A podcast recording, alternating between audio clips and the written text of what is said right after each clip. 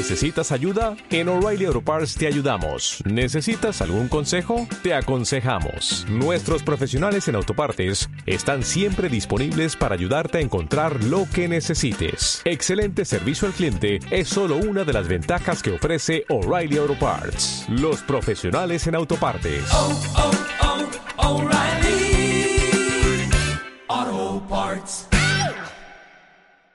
Bienvenidos hoy lunes 8 de julio al podcast 244. Beneficios de etiquetar los pensamientos, pero ¿es bueno hacerlo?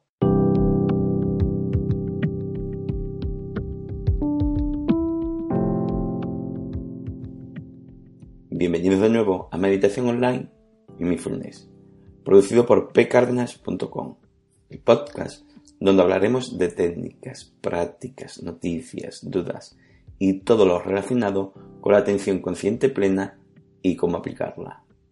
Recordar que para cualquier duda y demás, en pcardenas.com podéis contactar conmigo. Bueno, el tema de hoy es beneficios de etiquetar los pensamientos, pero ¿es bueno hacerlo? Hoy hablaremos cómo debemos actuar ante un pensamiento recurrente, si sería bueno etiquetarlo y qué beneficios nos da hacerlo o no hacerlo.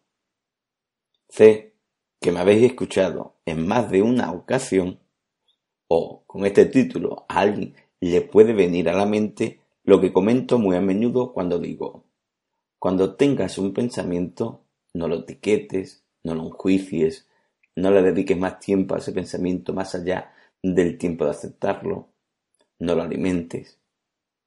Entonces, después de todo esto, puedes pensar, ¿por ahora dice que tiene beneficio etiquetar los pensamientos? ¿No te estás contradiciendo, Pedro? Esto de la meditación es un progreso. Lleva sus pautas, sus pasos, sus progresiones. Por eso digo también a menudo lo de adaptarlo a ti. Todos no podemos empezar desde el mismo lugar. Algunos tienen más habilidad de utilizar ciertos procesos mentales, otros tienen más tiempo practicando, etc. Lo ideal es no llegar a etiquetarlo, aunque subconscientemente sepas y entiendas de qué va ese pensamiento, ya sea ira, odio, venganza, empatía, amor, valor, miedo, etc. Cuando yo hago referencia a no etiquetarlo, me refiero, en su mayor medida, a no darle un juicio de si es bueno o si es malo, de si me gusta o no me gusta, etc. Aunque también, en menor medida, a no etiquetar ese pensamiento como ira, odio, venganza, miedo, etc. Aunque inconscientemente, al etiquetar algo sobre odio, ira, venganza, miedo, etc., ya parece que lleve implícito algo que no nos gusta, algo malo. Pero bueno, se puede llegar a etiquetar como ira, venganza, empatía, amor, miedo, nervios, etc., sintiendo que eso es una información para nosotros para que la tengamos en cuenta y no algo malo o bueno. Pero bueno, expliquemos por qué es beneficioso etiquetar los pensamientos. Lo primero que debemos saber que esto es un proceso y que con el tiempo es bueno no llegar a dedicarle tiempo a etiquetarlo o identificar de qué va el pensamiento. Pero para algunas personas que quieren empezar en esto o seguir ciertos procesos de aprendizaje, puede ser bueno empezar etiquetando esos pensamientos. ¿Cuándo utilizar ese etiquetado de pensamiento? Yo personalmente utilizaría el etiquetado de pensamiento si es un pensamiento muy recurrente que no te deja en paz y además viene o no acompañado con un nivel de sensación media o alta de incomodidad. Y no los etiquetaría si fueran pensamientos fugaces o aleatorios. ¿Por qué digo que para algunas personas puede ser bueno utilizarlo en los pensamientos recurrentes y que vengan acompañados o no de cierta intensidad de sensaciones? Lo que pasa con estos tipos de pensamientos es que son muy recurrentes, de que te están costando salir de ellos de que seguramente has caído en un bucle con esa sensación, pensamiento o estado mental o emocional y es difícil deshacerte de ellos. de esos pensamientos con cierta garantía. Entonces, en estos momentos y de momento, puedo ayudarte un poco a utilizar el etiquetado de pensamiento, ya que eso de atender a la respiración no llama tanto tu atención mental como para mantenerte ahí durante un tiempo, sin que vuelva a llegar esos pensamientos. ¿Cómo ayudaría mentalmente el etiquetado de pensamiento para salir de ese bucle mental? Alguien dijo una vez, divide y vencerás. Cuando veas que no puedes salir de ese bucle, pon tu atención en identificar qué tipo de pensamiento es y de qué trata. ¿Qué pasará entonces en tu mente si haces esto?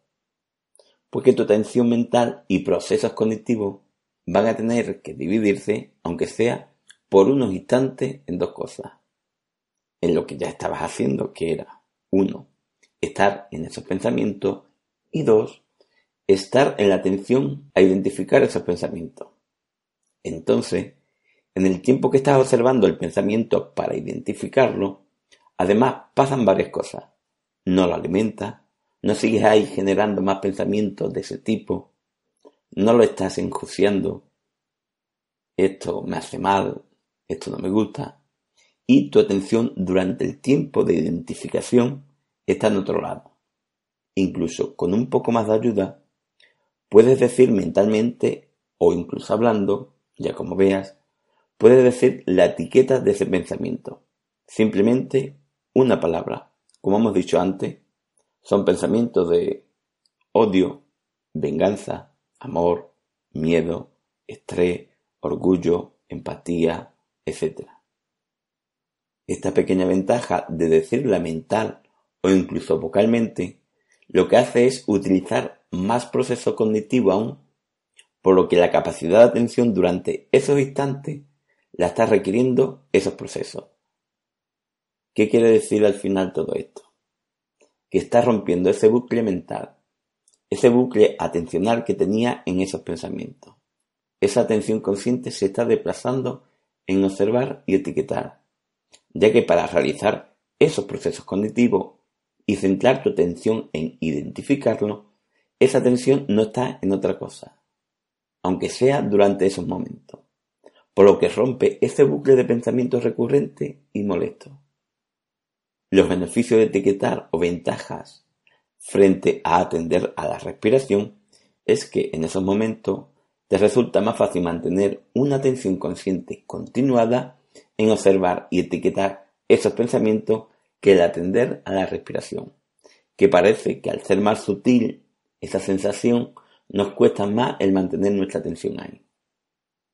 Pero es así, no consideréis esto como un truco para salir de ese bucle, sino como un proceso por el cual, a veces, te puede ayudar a romper esos pensamientos demasiado recurrentes y que vienen implícitos con cierto tipo de sensaciones incómodas. Y eso sí, como hemos dicho, esto es un proceso. Esto es un escalón de la escalera, un paso del camino. Y si alguno lo empieza al principio utilizándolo, ha de saber que tiene que terminar llegando a romper ese bucle con la simple atención a la respiración, que comprobará que también se puede. Pero como siempre digo, adáptalo a ti. La mayoría hemos aprendido a manejar la bicicleta no teniendo el equilibrio del tirón con solo dos ruedas, porque uno puede caerse muchas veces y pensar que no puede, que el sufrimiento, las heridas de las caídas, es mayor que la ganas de aprender a manejarla. Pues como decía, pues la mayoría hemos aprendido con cuatro ruedas. Las dos de un lado, y luego hemos quitado una, y luego la otra hasta que nos hemos quedado en las dos ruedas de la bicicleta. Por eso es de recordar que todo aprendizaje requiere su proceso, y no porque otros estén en cierto escalón de la escalera, nosotros debemos empezar en ese. Cada uno debemos empezar en el que es adecuado a nosotros y desde ahí avanzar con confianza. Bueno, espero que esto te haya servido. Gracias por vuestro tiempo. Gracias por vuestro apoyo en iTunes con las 5 estrellas y la reseña. Y con los me gustas y comentarios de Ivo. Y sobre todo por estar ahí. Muchas gracias.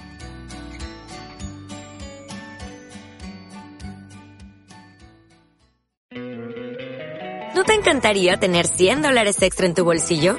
Haz que un experto bilingüe de TurboTax declare tus impuestos para el 31 de marzo y obtén 100 dólares de vuelta al instante. Porque no importa cuáles hayan sido tus logros del año pasado, TurboTax hace que cuenten. Obtén 100 dólares de vuelta y tus impuestos con 100% de precisión. Solo con Intuit TurboTax. Debes declarar para el 31 de marzo. Crédito solo aplicable al costo de la presentación federal con TurboTax Full Service. Oferta sujeta a cambios o cancelación en cualquier momento.